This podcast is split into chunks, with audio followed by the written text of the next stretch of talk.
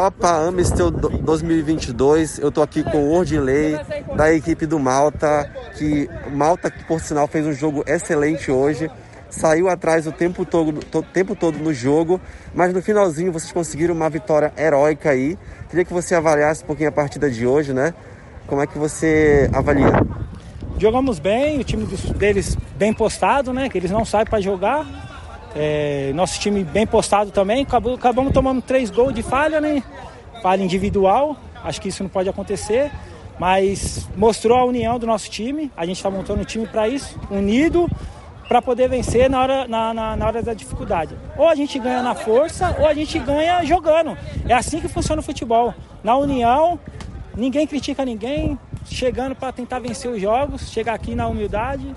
E é assim que vai, mano. É assim que ganha, que ganha um, que, que se faz um time campeão, mano. com união e, e todo mundo junto.